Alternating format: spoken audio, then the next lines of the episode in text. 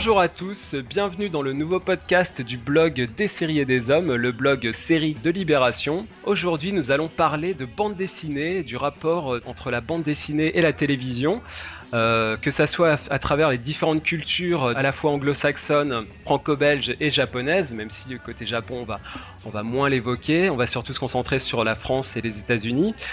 On va aussi euh, évoquer les différentes formes d'exploitation, que ce soit le papier, le ciné ou la télé et puis les différents croisements qu'il peut y avoir, euh, ce qu'on appelle l'intermédialité ou le transmédia euh, entre donc euh, la bande dessinée, le cinéma, la télé, les différents univers qui peuvent se croiser. Pour en parler, je retrouve Joël, qui donc je le précise pour ce podcast est à la fois scénariste et réalisateur de dessins animés. Bonjour Joël. Bonjour. Et j'ai le plaisir aussi de retrouver un camarade, Sébastien. Sébastien qui est directeur du développement numérique chez Glénat et qui a aussi tenu le comptoir de la BD sur le monde. Bonjour Sébastien. Bonjour.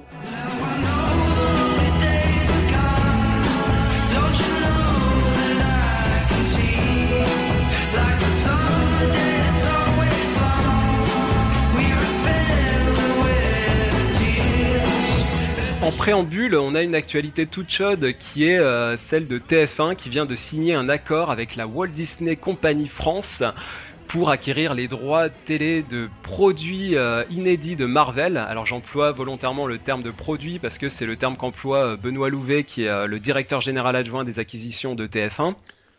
Et donc vous aurez bientôt, euh, prochainement sur TF1, euh, le septième épisode tant attendu de Star Wars, mais aussi euh, de, grands films Marvel comme Avengers, Captain America ou Les Gardiens de la Galaxie qui vient de sortir là tout récemment au cinéma.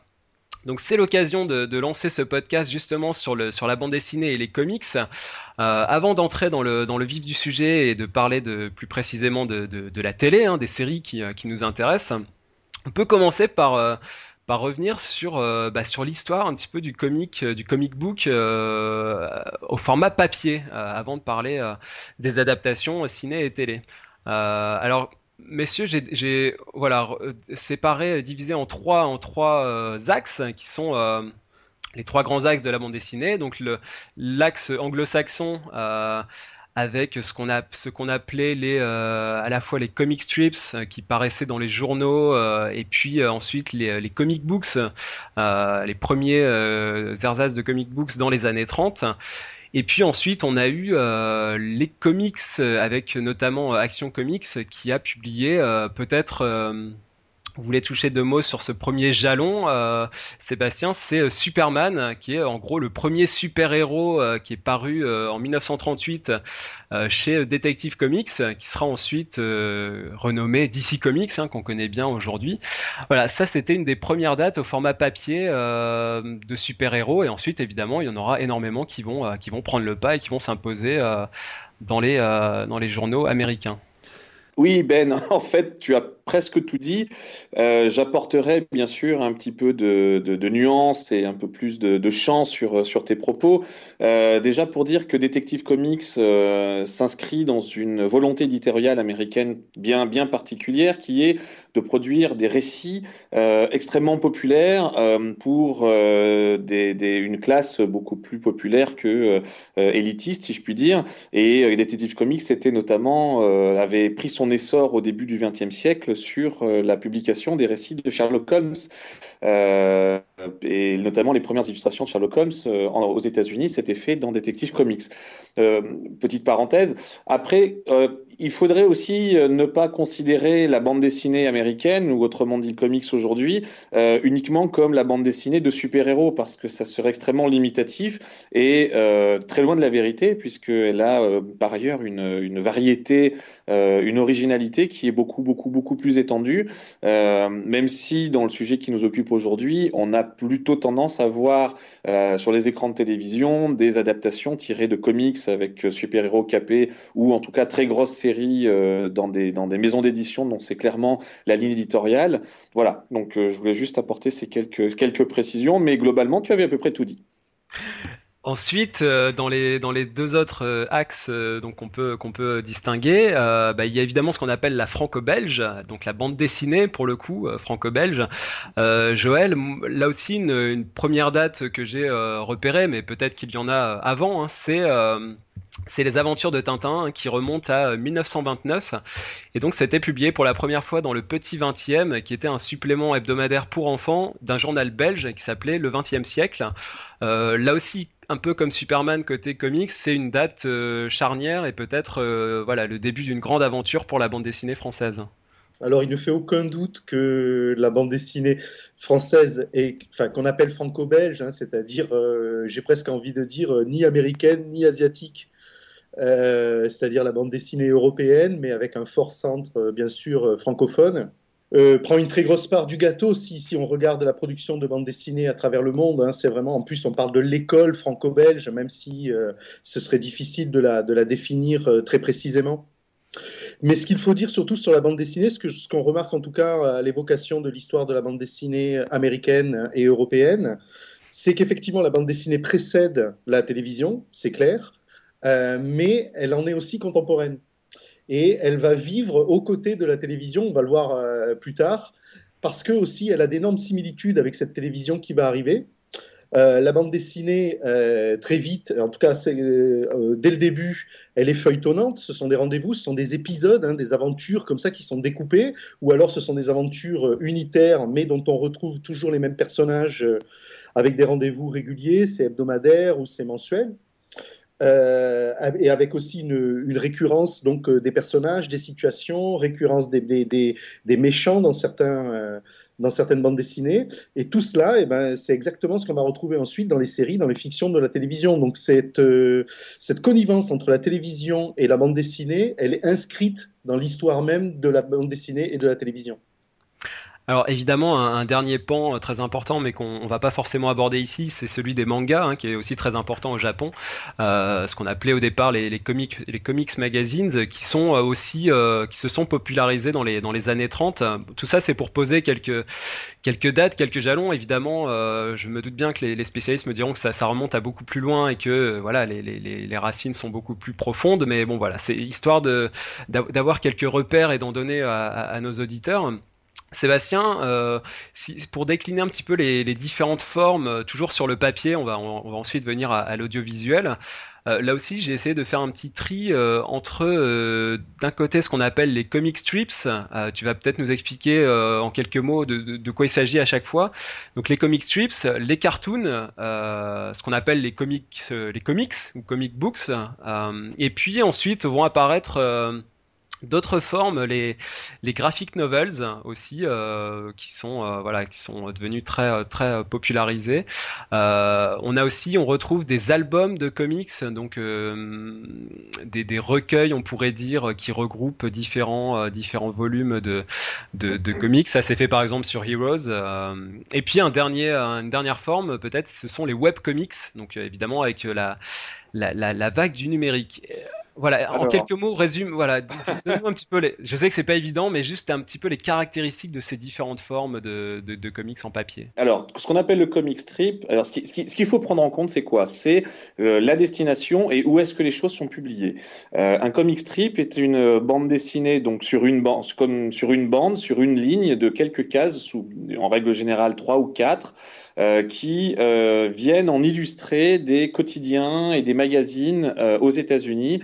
et on a des, des, des, exemples extrêmement nombreux, Garfield, Dilbert, Calvin et Hobbes, etc., etc. voilà, ça c'est. Puisque strip, ça veut dire bande en anglais. Hein, voilà, ça veut dire bande. oui, comic strip, mais voilà.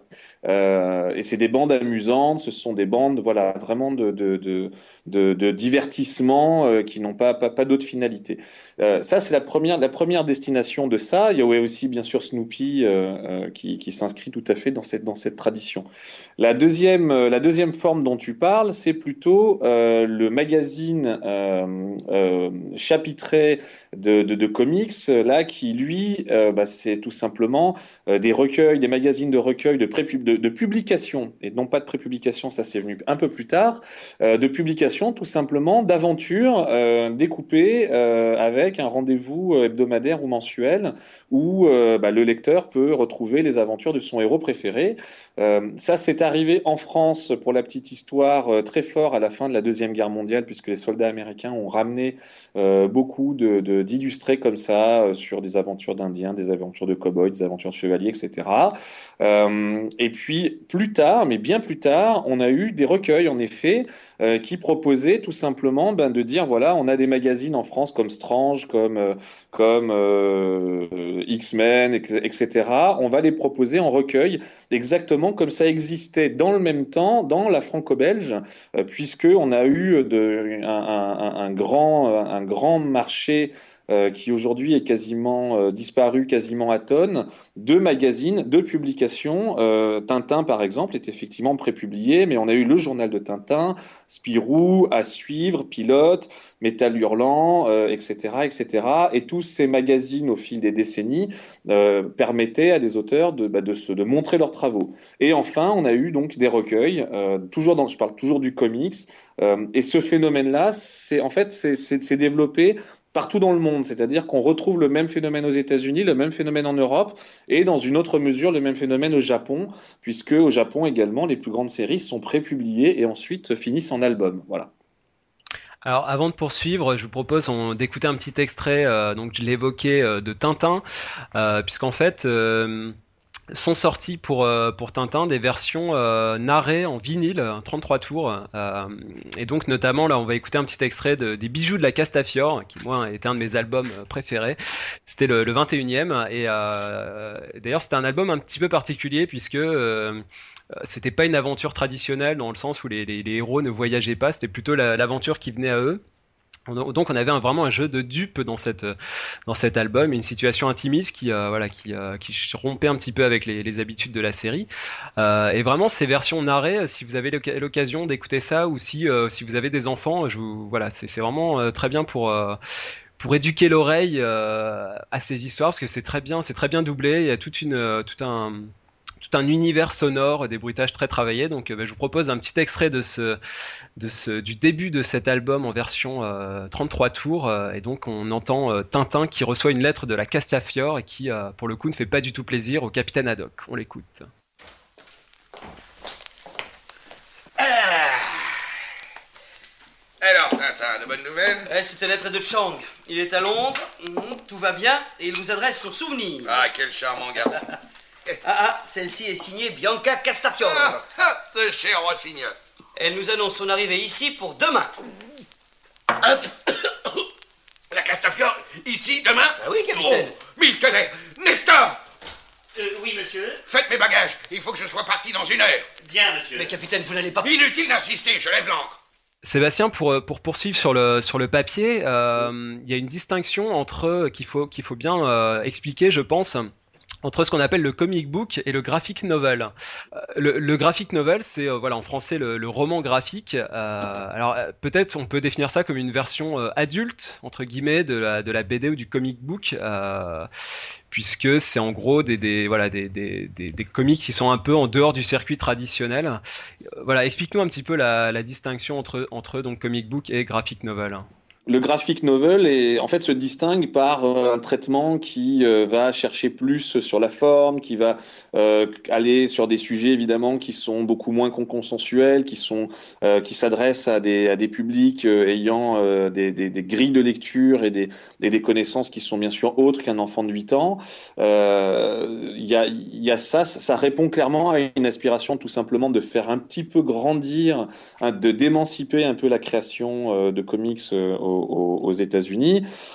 Ce qu'il faut voir, c'est que euh, euh, c'est quelque chose, encore une fois, hein, qu'il faut essayer de, de, voir dans une, dans une vision beaucoup plus internationale, puisque la, au graphic novel euh, a répondu le Gekiga au Japon, euh, qui est un petit peu le manga d'auteur qui a explosé dans les années 60-70, et de la même manière, la bande dessinée dite pour adultes en France et en Belgique, qui elle également a commencé à prendre son essor de manière très très forte à la fin des années 60 ça, correspond aussi à une aspiration de la société, à une émancipation, à, à, une volonté un petit peu de casser les cadres. Voilà. Et le graphic novel aujourd'hui, alors quand on parle de graphic novel aujourd'hui, c'est plutôt pour parler de ces bandes dessinées, alors quelle que soit l'origine d'ailleurs, euh, qui euh, sont relativement inclassables. Euh, en France, on pourrait dire par exemple que Persepolis est un graphic novel, que certains titres de Bilal peut-être sont des graphic novels, je ne sais pas. Voilà, on peut s'interroger sur, sur aujourd'hui, le, le, terme, le terme est un peu galvaudé pour dire clairement les choses. Et côté américain, on peut citer quelques exemples. J'avais relevé a History of Violence, qui a été adapté par, euh, par Cronenberg, ou alors un film que j'aimais beaucoup qui s'appelait Ghost World avec, euh, avec Scarlett Johansson. Alors, il y, a en effet tout un courant euh, qu'on pourrait associer à la, au graphic novel, mais à, vrai dire, j'ai des interrogations sur la définition par rapport à ce courant-là. Il existe en effet des, on va dire, des, des auteurs indépendants, Art Spiegelman notamment, Robert Crumb, toute une école comme ça qui a explosé autour de Mad notamment, mais pas seulement, hein, mais qui, qui, qui, qui, allait, qui était plus dans une bande dessinée de provocation, qui était voilà, qui, qui, qui, allait plus sur les questions de société, qui, qui, qui était un petit peu sur les sujets tabous, et c'est très très bien aussi. Euh, c'est dans les choses un peu récentes, on peut parler de, Greg, de Craig Thompson par exemple, qui euh, avec son dernier album Habibi avait a, très très bien marché. En, en graphic novel, euh, on peut parler de, de choses assez belles. Euh, Joe Sacco par exemple, qui fait du photo du, de la bande dessinée, de, du, du journalisme en bande dessinée plus exactement, qui fait quasiment du documentaire. Euh, voilà, il y a, après, il y a, y a, encore une fois, ça prend des formes extrêmement multiples, mais c'est graphic novel, c'est un petit peu comme, euh, pour faire un parallèle avec la musique, c'est un petit peu quand on parle de musique du monde, quand on sait pas trop où classer les choses parce qu'elles sont pas mainstream, eh ben on dit que c'est un graphic novel. Ben là, c'est un peu pareil, c'est de la musique du monde et vice versa. Et, alors pour donner quelques quelques repères aux, amateurs de séries qui nous écoutent, justement c'est peut-être l'occasion de, de, marquer l'opposition entre euh, entre Heroes qui euh, pour le coup est euh, très proche du, du comic book, qui adopte même les codes du comic book, que ce soit dans le dans les polices de caractère qui sont d'un style écrit à la main ou alors on a un découpage en volumes qui sont eux-mêmes divisés en chapitres, donc on retrouve cette, cette idée de séquençage et de, découpage de style comic book.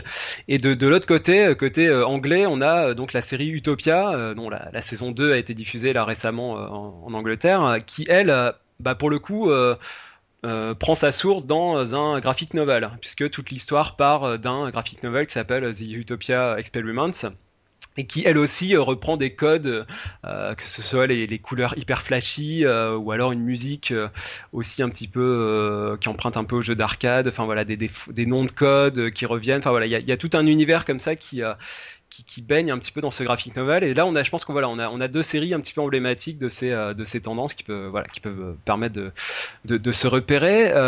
Joël, une, question justement sur le, pour finir sur le, sur le papier. Ensuite, on va, on va passer, on va passer aux séries. Est-ce que euh, les comics, on peut considérer que c'est mauvais genre en, en, entre guillemets? Je reprends le, nom d'une fameuse émission euh, qu'on aime beaucoup là sur sur France Culture. Euh, je, je, veux dire par là que c'est, on est un petit peu dans le modèle des euh, très très anglo-saxons d'ailleurs des pulp euh, qui euh, voilà qui, qui s'appelaient ainsi parce que c'était vendu sur du, papier de mauvaise qualité.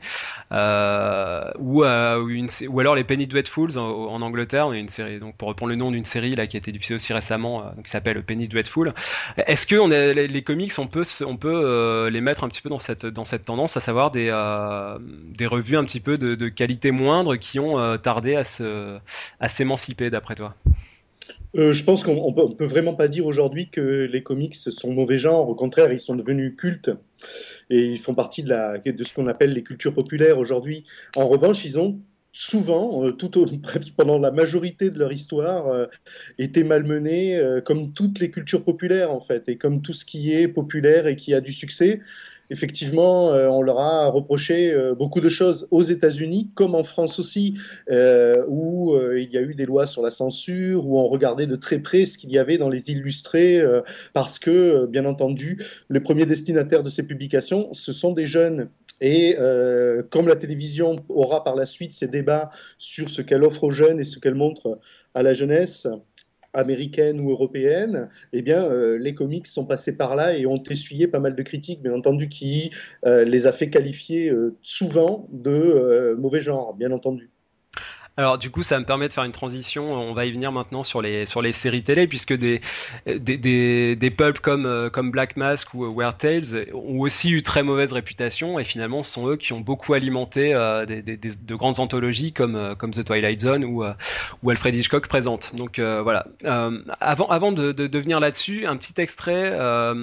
Bah, d'une série justement anglaise que j'évoquais qui s'appelle Utopia qui est quand même une sacrément bonne série. Euh, et euh, donc, je vous propose un, extrait d'un thème qu'a réédité euh, Cristobal Tapia de Ver, donc qui est le, le compositeur chilien de cette, de cette belle série. Et en fait, ce qu'il a fait, c'est qu'il a mis sur son compte YouTube des des extraits où en fait il a pris des samples de dialogue de la, de, notamment de la scène d'ouverture de la série. Il a remixé ça donc avec sa, sa, musique très très particulière. Et justement cette scène, elle s'ouvre dans une dans une boutique de comics. Euh, donc on est en plein dans le dans le thème et euh, et voilà, bah, je vous propose d'écouter ce, ce, petit extrait euh, de la série euh, Utopia. Donc c'est le tout début de la du pilote de la série. Come here a minute. Oh, can I go? Can I just go, please? Not yet. It's okay. This'll just make you sleep, is all. What?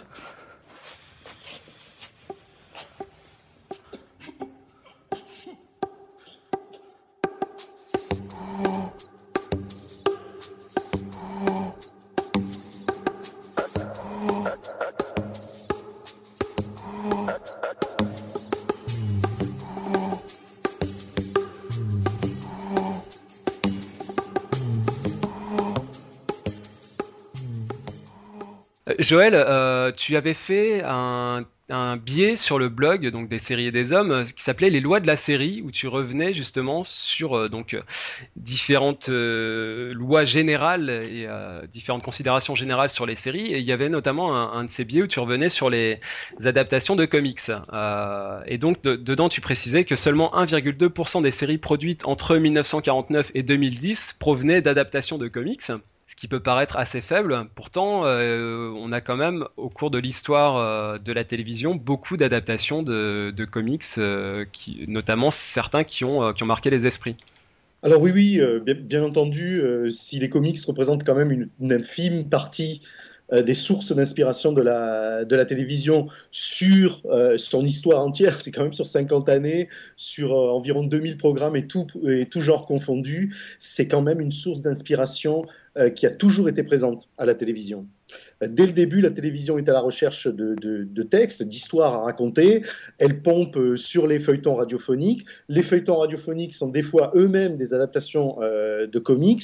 Et bien entendu, dès les premières années, la télévision produit des feuilletons des séries qui sont directement inspirées euh, des comics. Alors au début, dans les années 50, on a des trucs comme euh, Flash Gordon, Jungle Jim, euh, China, China qui en fait va devenir presque une franchise à la télévision, puisqu'après on la reverra plus tard.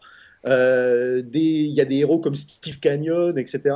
Après, dans les années 60, ça devient, ce sont d'autres d'autres héros. Il y a le célèbre Batman qui reprend tous les codes de la bande dessinée, qui, est devenu culte aujourd'hui. Euh, il y a des, mais il y a des choses aussi comme euh, Blondie en, en sitcom, Denis la Malice aussi qui est adapté en sitcom. Et ça, ça va continuer comme ça. Euh, toutes les décennies ont leur lot d'adaptation jusqu'à jusqu'à maintenant c'est marrant parce que euh, effectivement, euh, euh, comme tu le disais, là, là on retrace un, petit peu toute l'histoire de la, télé, mais c'est vrai qu'on a aujourd'hui l'impression que les, les super-héros et de manière plus large les, les, adaptations de comics sont un petit peu partout, alors qu'en fait on se rend compte que finalement c'est une part infime de la, de la production télé américaine. Et, et, paradoxalement, on a dans, les, dans les chiffres que tu donnes là et dans les graphiques que tu, que tu fournis, on voit un premier élan justement dans les années 50 et ensuite un, sursaut au début des années 2000 euh, où là on va avoir successivement euh, Smallville, euh, Jeremiah, Mutant X, Witchblade, voilà, un certain nombre de séries comme ça qui vont émerger. Et il y a notamment, bah, je pense peut-être une date aussi importante, c'est l'apparition de The Walking Dead, qui est un comic, comic book au départ qui a, voilà, qui a une, grosse cote de popularité, qui était, dont l'adaptation était très attendue. Seb, euh, moi je faisais partie des gens qui étaient, enfin, qui comprenaient pas trop finalement pourquoi on s'enthousiasmait comme ça pour euh, pour ce projet d'adaptation. Je comprends toujours pas le vraiment le succès de la série, même si j'avais beaucoup aimé le pilote. Euh, de, de Frank Darabont qui était vraiment euh, très bien fait. Mais ensuite, je trouve que la, la, série est devenue très verbeuse et très euh, très surlignante. Euh, toi, tu as tu as lu le, le comic book en, en entier. Que, penses-tu finalement du travail d'adaptation qui a été fait euh, par rapport à la version télé? Est-ce que c'est fidèle? Et d'ailleurs, est-ce qu'il faut que ce soit fidèle pour que ça donne une bonne série télé d'après toi? Alors, moi en termes de goût, hein, juste, juste pour parler de manière très, très subjective, je ne supporte pas de voir des histoires de zombies euh, filmées. Ça, ça, ça me plaît pas, j'ai pas de goût pour ça. En revanche, euh, lire euh, World War Z, par exemple, j'ai bien dit le lire, hein, pas voir le film euh, assez mauvais avec Brad Pitt, euh, ou lire The Walking Dead, c'est autre chose, parce que là, il y a une part d'imagination qui est sollicitée, et il y a un travail graphique sur The Walking Dead qui est vraiment intéressant. Euh, et qui me parle davantage. Alors, simplement pour, pour resituer rapidement euh, Walking Dead, moi, quand j'ai commencé à le lire, donc la série n'était pas sortie, j'avais vraiment l'impression d'être dans une version euh, comics d'un long roman de Stephen King. Euh, et euh, j'étais aussi dans tout simplement une espèce de déclinaison euh, du, film 20 Days Later, film de, de, de, celui qui a fait Trainspotting, dont j'ai oublié le nom, peu importe. oui, c'est 28 jours plus tard. 28 jours Boyle. plus tard, et c'est exactement le même point de départ. En revanche, l'intérêt, alors pour parler de l'intérêt, parce que tu te, tu, tu, tu te posais la question, c'est euh, Walking Dead, c'est pas une histoire de zombies en réalité, c'est une histoire de survivants. Euh, et euh, l'intérêt euh, fondamental du comics et l'intérêt fondamental de la série par, par ricochet, par effet de miroir, c'est de voir comment, dans une situation complètement extraordinaire, des gens trouvent de la ressource pour bah, recréer un semblant d'humanité et questionner justement les, ce, qui, ce, qui est, ce, qui, ce, qui, ce qui relève fondamentalement de l'humanité et de la survie. Euh, pour, euh, je te confirme que le comics euh, lui-même est assez bavard. il y a beaucoup, beaucoup, beaucoup, beaucoup de séquences où les personnages ont des questionnements existentiels mais sur, sur leur vie quotidienne, sur, sur la manière dont ils vont pouvoir passer l'hiver, sur, sur la manière dont ils vont pouvoir soigner telle ou telle maladie ou, ou aborder tel ou tel problème. Enfin, voilà, c'est extrêmement concret. Il y a quelque chose qui est très surprenant dans Walking Dead, par exemple, le comics, c'est que la dimension religieuse est quasi absente. C'est-à-dire que on s'attendrait, parce que ça se passe aux États-Unis, à ce qu'on s'en remette à Dieu euh, les, toutes les trois pages, etc. C'est pas du tout le cas, et euh, la, la, question religieuse qui n'est pas, euh, qui n'est pas absente est, néanmoins extrêmement, extrêmement tenue. On peut préciser que, c'est, que les couvertures très belles sont en, couleur, mais que les pages sont en noir et blanc. les textes sont de Robert Kirkman, et c'est édité en France chez Delcourt, et moi j'ai aussi pu acheter un. Ils avaient fait un espèce de making of en version justement un peu comic book euh, euh, papier. Donc ça c'était vraiment pas mal c'est bien fichu. Euh, Bon voilà, enfin en tout cas c'est sûr que le, le travail d'adaptation il est, euh, il est, il est euh, très différent de ce qui a pu être fait par exemple sur, sur un Game of Thrones où voilà on n'est pas du tout dans le même, euh, dans le même rapport. Il y, a, il y, a, clairement, il y a clairement du côté de la production du film une volonté de se distinguer en tout cas sur la chronologie exacte des péripéties qui arrivent à Rick à sa famille, à ses amis. Euh, honnêtement, ça n'a pas d'importance en réalité parce que euh, ce qui est important, c'est euh, il est confronté à des problématiques de survie et comment est-ce que lui qui prend la responsabilité de sa communauté, il va arriver à la préserver ou à la mener à bon port ou à minimiser au maximum les, les, les, les dégâts lorsqu'ils sont lorsqu'ils doivent affronter des ennemis plus forts qu'eux quoi. Ça, c'est, ça, c'est, dire, c'est une constante, c'est une règle assez basique de l'histoire. Alors Joël, dans les dans l'histoire donc des, des, adaptations que tu évoquais, bah, il y, a une date, peut-être une des premières euh, adaptations de, comic book, c'est euh, Dick Tracy euh, en 1950. Bah, je vous propose d'écouter une promotion, un petit clip promotionnel pour la série qui a été annulé au bout de deux ans alors que ça marchait euh, plutôt bien, mais en raison du, du, décès de son acteur principal. C'était une petite série que, voilà, si vous avez l'occasion de découvrir, assez, assez sombre, assez violente et euh, très, très intéressante. Et donc cette promo met notamment l'accent bah, justement sur le, sur le comic strip dont, euh, dont s'est inspirée la série. Donc euh, voilà, je vous propose d'écouter ce, ce petit extrait. There is one comic strip that has the greatest readership in the country. There is one comic strip with which every child is familiar. There is one comic strip with a readership of over 60% adults. And that is Dick Tracy. This film is a sample of what you will see when you buy the Dick Tracy series. It shows some of the many characters, tells a few of the storylines, and illustrates faithfully what you are buying. As usual, there is a story with a moral. Crime does not pay. Maintenant, je voudrais qu'on qu'on aborde la question de la France, j'ai envie de dire, et la France dans tout ça. Euh, puisque on a quand même une grande tradition euh, d'adaptation de, feuilletons littéraires, que ce soit Fantomas, Arsène Lupin, Commissaire Maigret et, plein d'autres. Euh, au cinéma, on a aussi toute une tradition euh, d'adaptation de la bande dessinée, de Barbarella, de Roger Vadim, jusqu'à La vie d'Adèle euh, très récemment. D'ailleurs, La vie d'Adèle qui s'appelle euh, chapitre 1 et 2, hein, ce qui marque vraiment bien le, le, le, rapport à la, bande dessinée, même si euh, Keshish a oublié de citer Julie Marot quand il a reçu son- sa palme, mais en tout cas, voilà, c'est s'il y a un vrai, un vrai lien euh, qui est euh, tissé entre le film et, euh, et le- la bande dessinée. Et puis, eh ben, il y a plein de- plein d'autres exemples. euh, Lucky Luke, Astérix, euh, Blueberry, Boulet Bill, Michel Vaillant, Titeuf.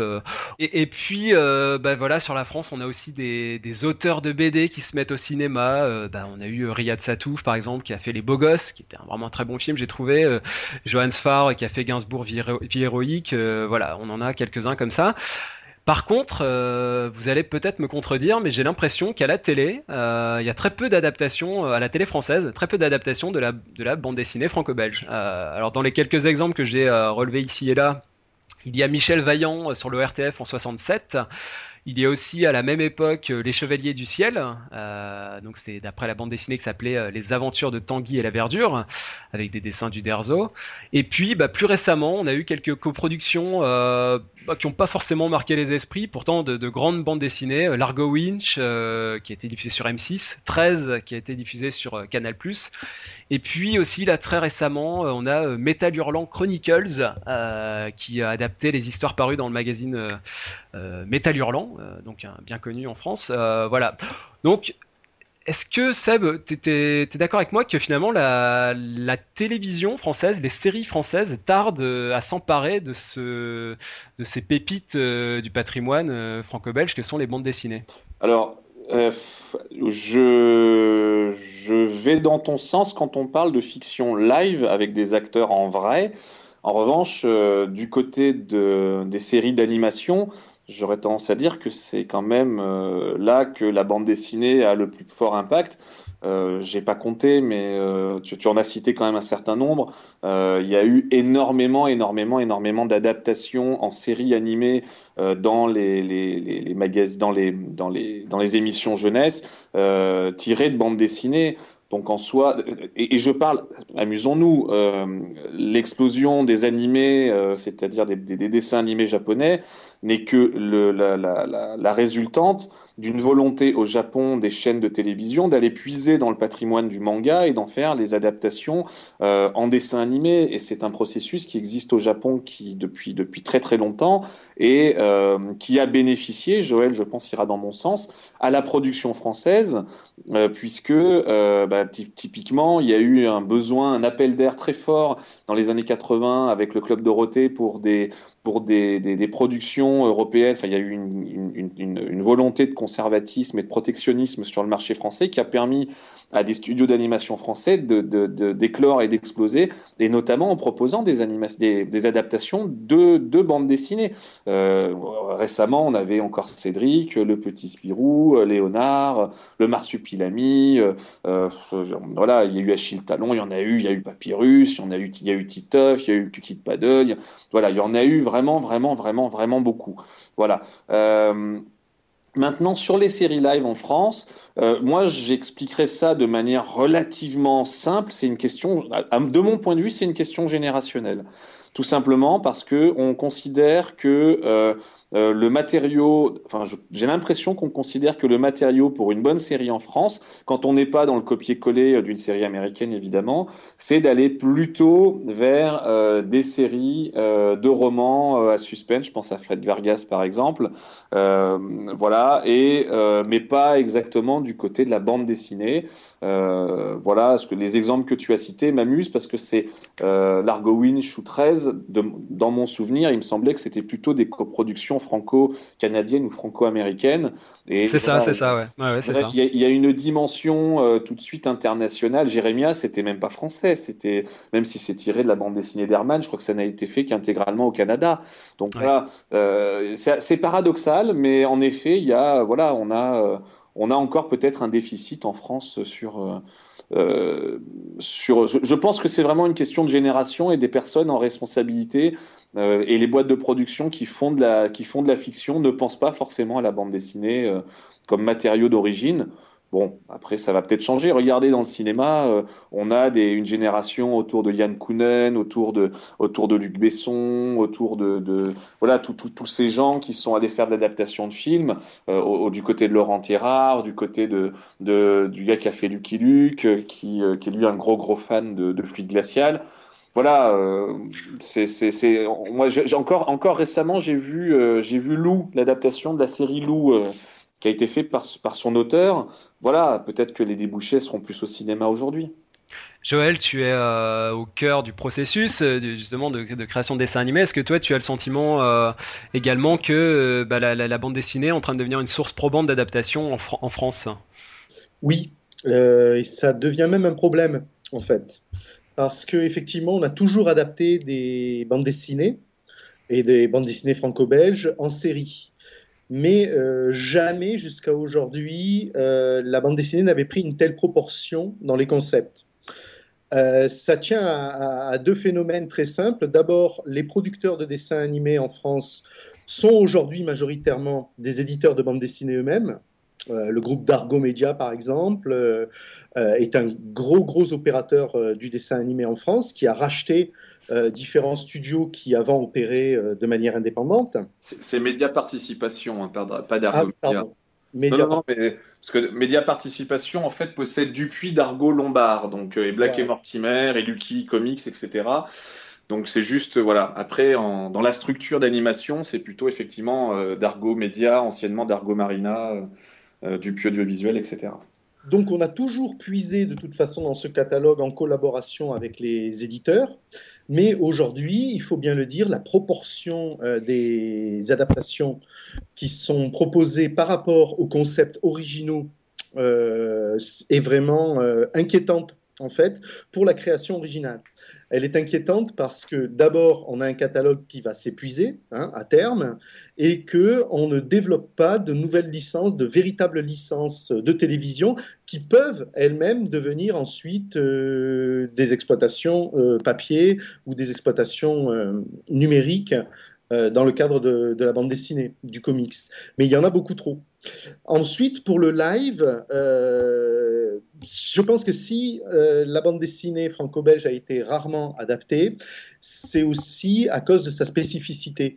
Euh, les grands titres de la bande dessinée franco-belge ne sont pas évidemment adaptables euh, quand on y pense comme ça, et surtout à des époques dans les années 60 ou, ou 1970 ou les années 80, euh, adapter les aventures de, de, de, Valérian et Laureline, adapter même Lucky Luke avec ses Dalton, avec ses personnages si typiques, etc.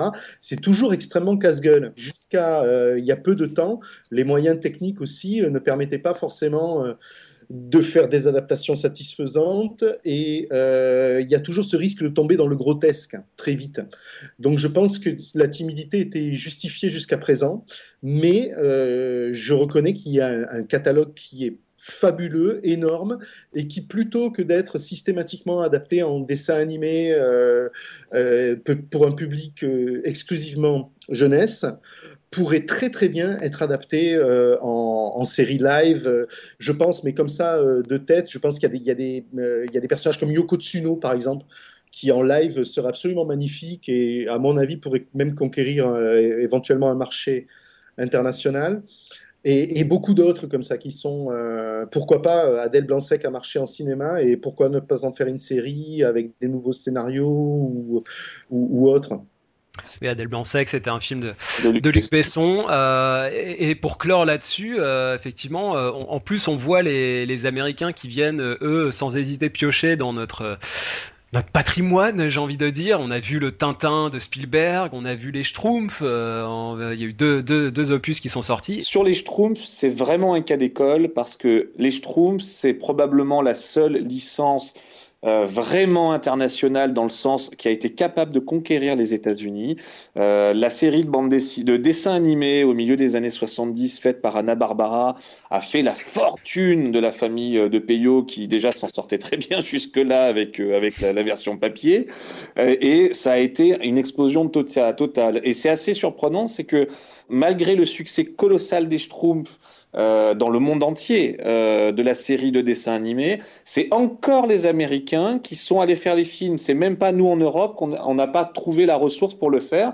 Le, à l'inverse, le bon exemple, si je puis dire, quand on fait un constat comme celui-là, c'est le marsupilami, puisque euh, notre ami Alain Chabat a réalisé le film euh, donc euh, il y a, il y a deux trois ans sur la trace du marsupilami, je crois, ça s'appelle, et il a attendu que les technologies soient justement au point pour pouvoir proposer un, marsupilami crédible, et c'est tout à son honneur, c'est un projet qu'il qu'il voulait réaliser depuis au moins 15 ans voilà, c'est on a aussi cet écueil-là à, surmonter qui est la, difficulté technologique à, à, produire des séries au défi. Voilà. C'était sur la piste du marsupilamiste en 2012.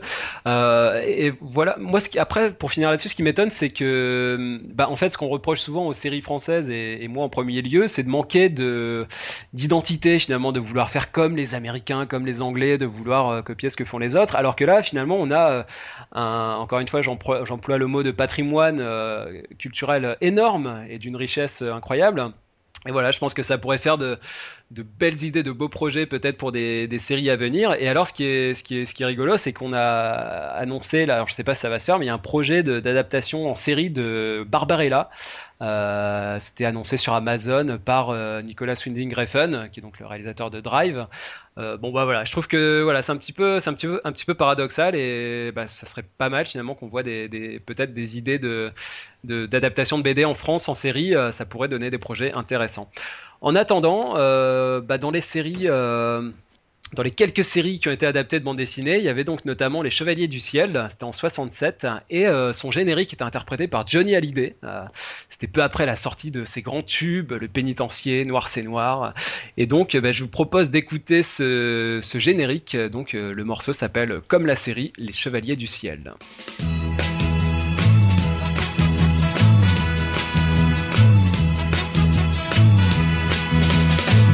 Les chevaliers du ciel, dans un pays de tonnerre, à deux pas du soleil, vont chercher la lumière, moitié ange et moitié démon, mauvaise tête mais gentil garçon. Ils ne savent ni le bien ni le mal car ils ne pensent qu'à leur idéal. Euh, Joël, j'évoquais euh, le cas de, euh, par exemple, de Riyad Satouf qui a fait Les Beaux Gosses ou de Johan Sfar. Est-ce que tu vois comme ça d'autres passerelles importantes entre finalement l'univers du dessin, le cinéma, la télé, tout ça, ça peut se, croiser et, se rencontrer assez facilement? Oui, de toute façon, le travail de l'auteur de bande dessinée et le travail du créateur d'une série télé sont très très très très proches. Hein. Il s'agit de créer un univers, de lui donner des standards, de le faire vivre, de le faire évoluer de créer des personnages, et c'est exactement ce que font euh, les, deux. Euh, ben, c'est pas un hasard de toute façon si euh, une des séries qui a, déjà passé trois décennies et, a largement révolutionné la télévision est l'œuvre en fait d'un cartooniste, c'est les Simpsons. Matt Groening à la base est un cartooniste, c'est quelqu'un qui fait des, des, des comic strips qui paraissent dans les journaux et c'est à ce titre-là, d'ailleurs, qu'on l'invite et qu'on lui demande s'il ne veut pas euh, créer un, cartoon. C'est à cause du succès de ces, euh, de dessins qu'il publie dans les, dans, dans, les journaux. Et à partir de là, il décide, lui, de, de, de, créer un univers complètement différent, je crois savoir qu'il prend cette décision un peu à la dernière minute et ça devient euh, les Simpsons qui, qui est absolument euh, qui, est, devenu un, des piliers de la télévision. On peut plus parler de télévision si on ne parle pas des Simpsons, par exemple. Il y a une véritable complicité en tout cas entre l'industrie de la télévision et l'industrie du, du, comics. Et là, j'emploie le terme industrie à dessein parce que non seulement la télévision exploite euh, les comics, exploite le catalogue des comics, mais en plus l'industrie du comics se sert des succès de la télévision pour publier des comics aux États-Unis. Euh, dès le début, euh, par exemple, les, les, les Rintintin, ben, c'était publié aussi en comics. Toutes les semaines, il y avait des, des, des, comics qui sortaient et nombre de séries ont vu des éditions comme ça en comics qui parfois ont duré bien après que la série se soit arrêtée. Les éditions comics ont, ont, ont continué parce qu'il y avait des lecteurs pour ces. Ben, pour regardez Disney. Hein. C'est une bonne part de, de l'édition de Disney en Europe, c'est ça? Oui. C'est ça, il n'y avait plus de dessins animés, ça a été remplacé par les magazines et euh, c'est devenu le journal de Mickey et, tout, et, toutes ses déclinaisons. Voilà, et on partait d'un dessin animé. On, on, va passer à la suite. Avant, un petit intermède, euh, toujours pour ces passerelles entre entre dessin, ciné, télé. Euh, on peut proposer un petit extrait de, donc d'une série qui s'appelait Papa Poule, qui était diffusée en 80 sur Antenne 2, euh, dont le personnage, le personnage principal qui s'appelait Bernard Chalette était un dessinateur justement quarantenaire qui euh, décidait d'éduquer ses enfants, ses quatre enfants tout seul. bah voilà, je propose c'est une petite archive INA très sympathique avec des dialogues pleins de naturel. T'oublie pas Eva, ce sera ton tour de débarrasser. Elle est bizarre, Juliette, il faut toujours que je te rappelle les tours. Mais j'ai pas oublié, hein C'est un peu énervant T'as vraiment mauvais caractère, hein C'était le tour de papa de nous réveiller, hein Qu'est-ce qui se passe? C'était son tour, mais c'est dans ma chambre qu'il a sonné le réveil. Alors papa a sauté son tour. Il m'a écrit un mot, si vous voulez tout savoir. Peut-être à côté du réveil. Je vais voir Montre Montre quoi? Joël, on peut, on peut continuer euh, à dérouler sur euh, donc toujours cette idée de passerelle, d'univers un petit peu élargi, de, de connivence entre, entre comics, bande dessinée, télé, ciné, etc. Je voulais que, notamment qu'on mette l'accent sur euh, à la fois les spin-offs en comics, ça c'est quelque chose qui se développe aussi, et puis euh, les univers élargis. Euh, alors pour ça, pour illustrer ça, je prendrai quelques exemples. Il y a un cas euh, notamment intéressant qui est celui de Buffy, qui a eu droit à une saison 8, donc une saison 8 inédite, hein, en comics chez Dark Horse Comics. Euh, donc, alors que la série elle-même a eu, droit à une fin qu'on peut estimer tout à fait euh, légitime et euh, voilà, elle n'a pas été annulée en cours de route. Donc, on peut voir que malgré cela, une série peut être poursuivie. C'est un petit peu le même principe que les, ce qu'on appelle les novélisations, c'est-à-dire des, adaptations de séries en, en roman, souvent pour adolescents, on va dire, pour un public assez jeune, pour continuer d'exploiter finalement une licence. Euh, D'autres cas euh, de figures euh, intéressants, il y a celui de Heroes, dont chaque épisode était suivi de la mise en ligne d'une bande dessinée de 7 pages au format PDF, donc en, numérique, et, tous ces volumes finalement ont été regroupés et ont été édités chez Fusion Comics en France, et c'était le même éditeur que Buffy justement. Donc là, on était plutôt dans le principe, voilà, d'apporter un complément, des idées qui n'avaient pas pu, être injectées dans les épisodes. Et ben voilà, on les, c'était un, peu les, petits bonus, comme on peut retrouver les bonus DVD euh, de plus en plus aujourd'hui. Et puis, euh, autre exemple, The Strain, une série euh, de vampires qui a été diffusée cet été, euh, qui pour le coup euh, a d'abord été euh, éditée sous forme d'une trilogie de romans, donc coécrite par Guillermo del Toro. Ensuite, ça a donné justement une, collection de comics avant de se transformer en série. donc là, on a un autre cas, un autre cas de figure. Euh, et le dernier exemple que je voulais vous donner, c'était celui de Camelot, euh, puisque là, pour le coup, on a aussi euh, eu des éditions en France sous forme de bande dessinée, des histoires parallèles au livre 1 de la série. C'était édité chez, chez Casterman. voilà. Est-ce finalement, est-ce que est-ce que pour vous, une, ça, peut marcher aussi finalement dans ce sens-là On a beaucoup parlé des, adaptations de comics, euh, Seb, mais on peut aussi voir qu'il y a peut-être de plus en plus, je ne sais pas si c'est une tendance que tu observes, euh, d'exploitation de concepts, séries ou films euh, sous forme de bande dessinée ou de comics. Bah oui, là tu ouvres le chapitre euh, tout simplement du, du transmédia. Euh, alors le transmédia le plus célèbre qu'on peut citer aujourd'hui, c'est Star Wars, euh, qui a une vraie dimension internationale et qui, euh, d'une trilogie de films, a donné lieu à des déclinaisons multi-univers, multi-supports, avec interaction ou pas du spectateur, joueur, lecteur. Enfin voilà, Star Wars, c'est c'est un c'est le meilleur exemple. pour aller dans ton sens, en fait, la, la, la vraie difficulté, c'est que tu as des projets qui, sur le papier, peuvent sembler, enfin, sont, adaptés au papier, mais qui ne peuvent pas forcément être facilement déclinables après sur d'autres supports, au risque justement de soit de, rater sa cible, soit de, de, perdre son sens. Alors ça, c'est un premier vrai risque. Ensuite, ça demande évidemment des ressources monumentales de pouvoir euh, comme ça euh, euh, proposer bah, la bande dessinée de la série à la mode qui sort en même temps que la nouvelle, enfin les, la Voilà, ça c'est quand même, euh, voilà, il faut quand même arriver à des chiffres de vente qui soient assez conséquents.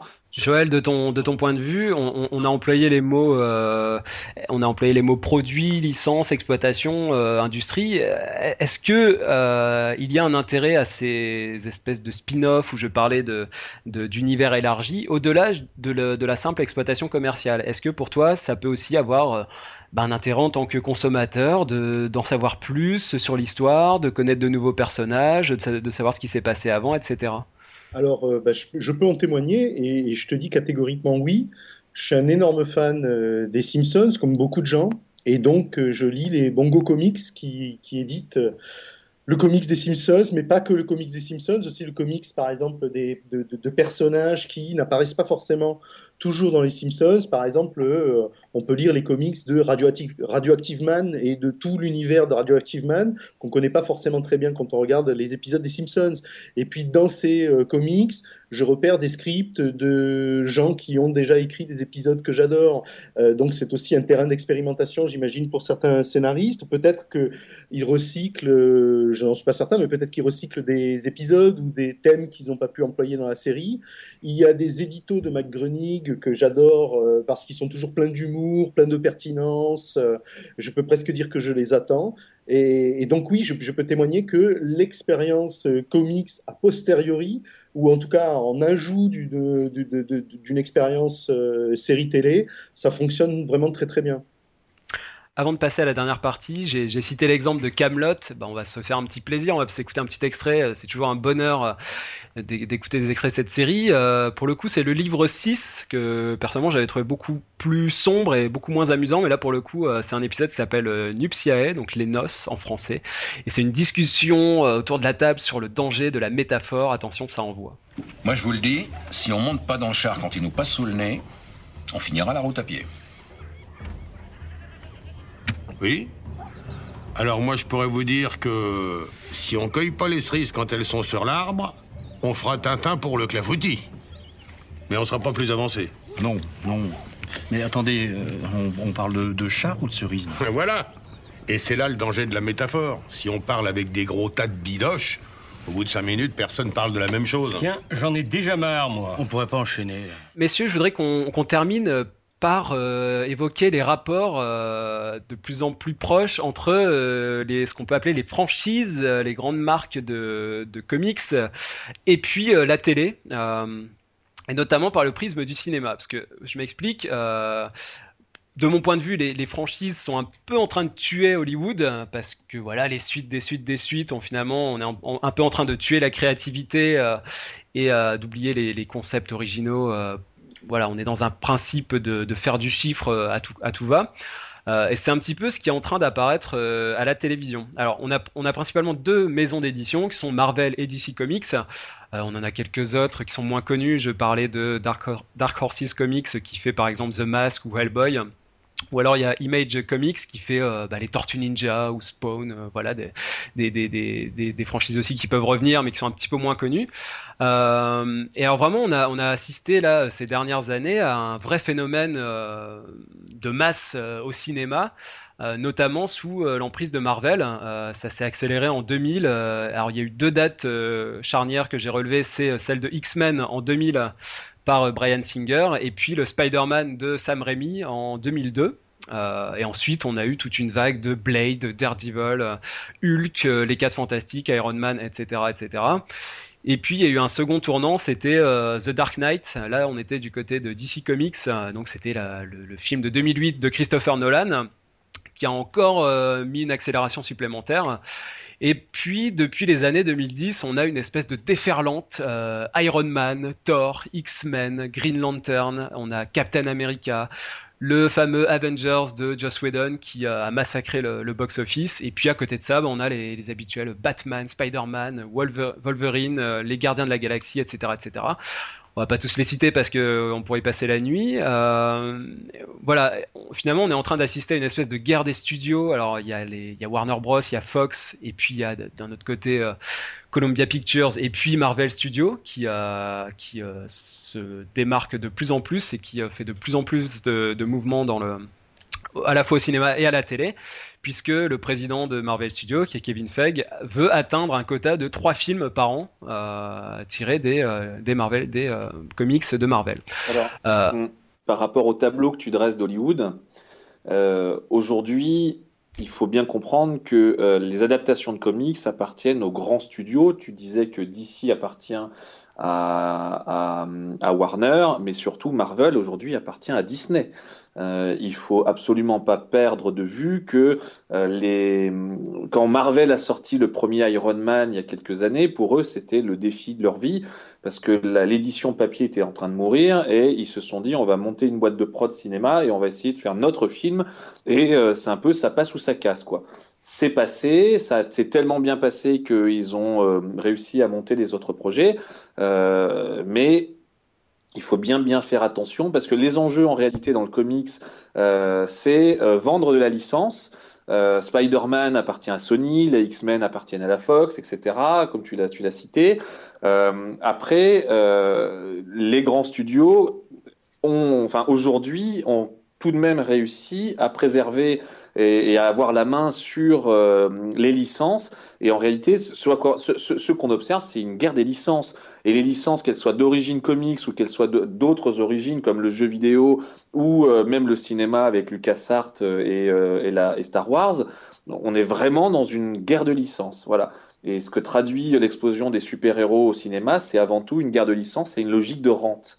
Voilà ce que je voulais dire. Et, ce qui est sûr, c'est que ben, on n'a pas fini d'en voir euh, sur grand écran, puisque euh, donc toujours du côté de Marvel, on a des dates de sortie qui sont établies jusque 2019. C'est-à-dire que les dates sont posées, il n'y a pas encore forcément les titres qui vont avec, mais ça va, ça va arriver. ils ont des projets qui sont prévus jusque 2028, donc on aura euh, dans les mois, les années qui viennent, le troisième Thor, on aura le troisième Avengers, le quatrième Iron Man, le deuxième Les Gardiens de la Galaxie, Captain America 3, etc., etc. Donc, oui.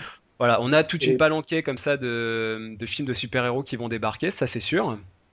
Euh, et là où je voulais en venir, c'est qu'il y a un vrai parallèle à faire avec la télévision, euh, puisque là aussi on a euh, un phénomène de masse qui est en train d'arriver. on a eu notamment une première vague avec Agents of Shield, qui est donc qui était la, série de Joss Whedon, qui revient en saison 2 là, à la rentrée sur ABC. On a également Arrow sur la CW qui va revenir en saison 3. On a un spin-off qui va arriver de Arrow qui s'appelle The Flash, qui avait aussi déjà donné une série en live et qui va revenir là sur sur la CW euh, également à la rentrée. On a Gotham, euh, préquel euh, de, Batman, qui va aussi arriver sur la Fox. Et puis voilà, il y en a un paquet, Agent Carter, euh, iZombie sur la CW, etc., etc. Voilà, encore une fois, je vais pas tous les citer parce qu'il y en a beaucoup. Et pour finir, il y a quatre projets de séries plus une mini-série pour Netflix avec donc toujours Marvel pour ça que je parlais d'hyperactivité de, de Marvel, puisqu'ils ont conclu un deal donc avec, euh, tu le citais euh, Seb, la Walt Disney Company, hein, qui est la maison mère, pour une diffusion à partir de 2015. Donc dès l'année prochaine, on, aura des séries euh, Daredevil, Luke Cage, etc. Donc on aura des séries aussi de super-héros sur Netflix. Bon voilà, tout ça pour dire, finalement, on a, j'ai l'impression, hein, un phénomène comme ça très fort qui arrive à la télé. et moi, personnellement, ça m'inquiète beaucoup en termes de, bah, en termes de créativité, parce que j'ai l'impression voilà, c'est pas forcément à cet endroit-là que les concepts originaux et finalement ce qui fait qu'on aime tant euh, s'accrocher à notre petit écran euh, va débarquer. Joël, est-ce que c'est, euh, est-ce que j'ai une vision un peu trop limitée de ces, adaptations ou est-ce qu'il faut s'en inquiéter d'après toi? Il faut s'en inquiéter, mais peut-être à, à un autre niveau, en regardant plus devant. À mon avis, le succès des super-héros et de l'univers Marvel euh, en particulier au cinéma et à la télévision est tout à fait justifié. Parce que pour la première fois, et je pense vraiment que c'est la toute première fois, on a un genre qui peut réunir toutes les générations de spectateurs ou de téléspectateurs. Aujourd'hui, quand on regarde Superman, on peut avoir 70 ans et connaître le personnage et euh, se régaler à en voir euh, l'adaptation. On peut y aller avec son fils, on peut y aller avec son petit-fils, on peut même y aller avec son arrière-petit-fils. Et ce qui est absolument formidable, c'est que toutes ces générations sont capables d'en faire le buzz, c'est-à-dire sont capables de le commenter, chacun à son niveau de connaissance ou d'expérience qu'il a avec le comics, avec le personnage. C'est vraiment la toute première fois qu'on voit arriver des licences qui sont capables de ratisser aussi large euh, et donc de garantir des bénéfices. Malheureusement, c'était très lié à la crise du cinéma, à la crise de la télévision, et c'est peut-être euh, le feu d'artifice du crépuscule, c'est-à-dire les derniers programmes capables de rassembler devant un même média ou autour d'un même média autant de, personnes différentes et toutes les générations, ce qui restera bien sûr le rêve euh, des annonceurs et le rêve des, grands médias. On pourra peut-être comparer le phénomène des super-héros dans quelques années euh, au phénomène du western qui a dominé par exemple pendant toute une décennie. Il y avait des westerns, même en sitcom, il y en avait en, drama, etc. parce que c'était le programme du matin au soir qui aussi pouvait réunir euh, au moins euh, deux générations. J'ai la même, je, je, tirerai à peu près la même analyse que, Joël. J'ajouterais qu'il y a un autre facteur qui est non négligeable par rapport à l'économie euh, de ces films. Euh, c'est que tout simplement, à chaque fois que tu as un nouvel Avengers, que tu as un nouveau Captain America ou je ne sais quoi, les coûts de production explosent. Donc le risque, on essaye de le minimiser euh, au maximum, si je puis dire, euh, mais surtout pour rentrer dans ces frais, quand tu as un film qui va commencer à dépasser les 300-350 millions de dollars, ben, il faut que ça soit un carton planétaire pour ne serait-ce que de rentrer dans ces frais. Je parle même pas de gagner de l'argent avec. Si on s'amuse à regarder le box-office euh, mondial depuis, depuis, depuis que ça existe, les, les, 20, les 20 premiers du box-office, ce ne sont que des films qui ont moins de 15 ans parce que voilà, parce que le marketing a fait son, effet, que c'est des films qui ont eu un, une vie mondiale, euh, qui ont vraiment explosé à tous les niveaux, mais euh, et qui sont pour la plupart des licences, que ce soit Transformers, que ce soit euh, les, licences de super-héros, que ce soit les Disney, etc. voilà, ou que ce soit même le Seigneur des Anneaux, on est on est toujours on part de licences. Euh, en revanche, là où je serais, moi je suis un peu comme Joël aussi, alors je sais pas d'où viendra le, feu, si je puis dire, d'où viendra l'air frais, euh, des web-séries ou d'ailleurs, mais je suis en, en revanche euh, assez confiant sur le fait que bah, de la même manière que euh, bah, il y, a, un moment les, comics c'était has-been, euh, bah, ils, ont réussi à remonter la pente de manière spectaculaire et, dans une certaine mesure inattendue. Euh, on va avoir ce genre d'autres phénomènes. Ce, phénomène, à mon avis, va se répéter sur d'autres couches enfin d'autres sujets de la culture populaire. Et je ne ferai pas de pari parce que je n'ai pas envie, mais ça peut très bien être sur les BD franco-belges, ça peut très bien être sur des œuvres de manga, ça peut très bien être sur des sur de la de la littérature de genre. Mais voilà, c'est tout cela est, est somme toute assez cyclique, Joël l'a bien dit. Et puis, surtout, euh, bah, c'est un phénomène qui, qui, qui, est très très connu, c'est que effectivement, on peut dire que, on va dire, les 15 premières places du box-office vont être tenues par euh, les adaptations de Batman, de Spider-Man, de Superman, de Machin Man, tout ce que vous voulez. Mais au-delà, eh il y aura de la place pour de nouvelles franchises, pour de nouvelles créations qui coûteront beaucoup moins cher parce qu'évidemment elles seront pas connues. Et puis, comme souvent ça arrive, eh ben euh, elles vont, il euh, y a un moment, t'es pas connu, puis le succès est inattendu, ça commence à se développer. Et puis peut-être que demain on aura, euh, on aura des, des, de nouvelles licences qui vont euh, comme ça, euh, partie de rien, exploser. Regardez Walking Dead, c'est que c'est, on n'est pas, c'était pas des auteurs connus, c'est pas une maison d'édition connue, c'est pas une œuvre fondamentalement, voilà. Pourtant, c'est devenu un, un, énorme succès. Pareil pour Game of Thrones. Voilà, moi je me dis honnêtement, que on a on n'a pas enfin, tout, tout ça est assez stimulant finalement euh, que euh, la logique de rentier des studios eh ben j'ai envie de dire tant mieux pour eux euh, qui continuent à être des rentiers. Et c'est pas forcément le public le, le, public à un moment il a toujours aussi l'intelligence d'aller voir autre chose. Euh, si on leur propose toujours du de la de la boîte en fer blanc avec Iron Man eh ben ça lasse. Et je pense que l'effet de lassitude arrivera. Rappelez-vous la mode des films de guerre pour écrire la guerre du Vietnam dans les années 80 rappelez-vous effectivement le western. Il y a eu le peplum il y a eu enfin voilà. Euh, c'est des, des modes. Euh, on verra bien ce que, ce que nous dira demain. Moi, moi, je, crois que je que, j'ai beaucoup d'espoir dans des, dans des créations qui, qui, qui coûteront beaucoup, beaucoup, beaucoup moins cher, qui sont sur d'autres modèles et qui, hélas, et ça je dois le reconnaître aussi, se feront forcément à un moment ou à un autre rattraper par euh, une boîte de prod plus importante, qui sera elle-même gobée par une boîte de prod plus importante, qui sera elle-même gobée, etc., jusqu'à jusqu'à rejoindre Disney ou apparenter. On voit déjà ce phénomène arriver, euh, ça, ça a existé dans le jeu vidéo, ça existe dans l'édition, c'est ce phénomène de concentration. Voilà, mais c'est perpétuel, ça n'arrête pas. Et, voilà, on verra un Ankama demain, est-ce qu'il est va pas un jour être absorbé par TF1 J'en sais rien, quoi.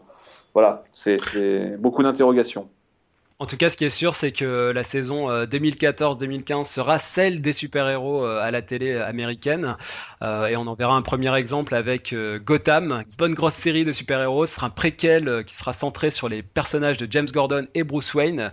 donc James Gordon sera interprété par Ben McKenzie, qu'on avait vu dans Southland. voilà, donc on verra ce que ça donne. Je vous propose en attendant d'écouter la bande-annonce de cette nouvelle série. And I see it going to hell. Sometimes I think this place is cursed. But I won't let it fall apart without a fight.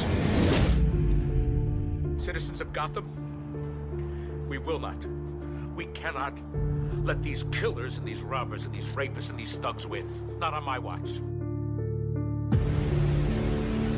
There is a war coming. A terrible war.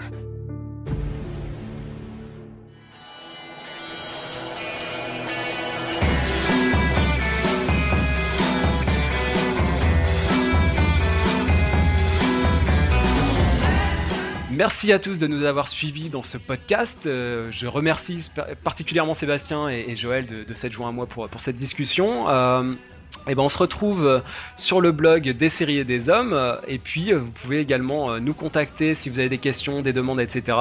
à l'adresse libé.feuilleton avec un s gmail.com. Vous pouvez aussi nous contacter sur la page Facebook, le compte Twitter des séries et des hommes. Et ben nous on vous dit à très bientôt.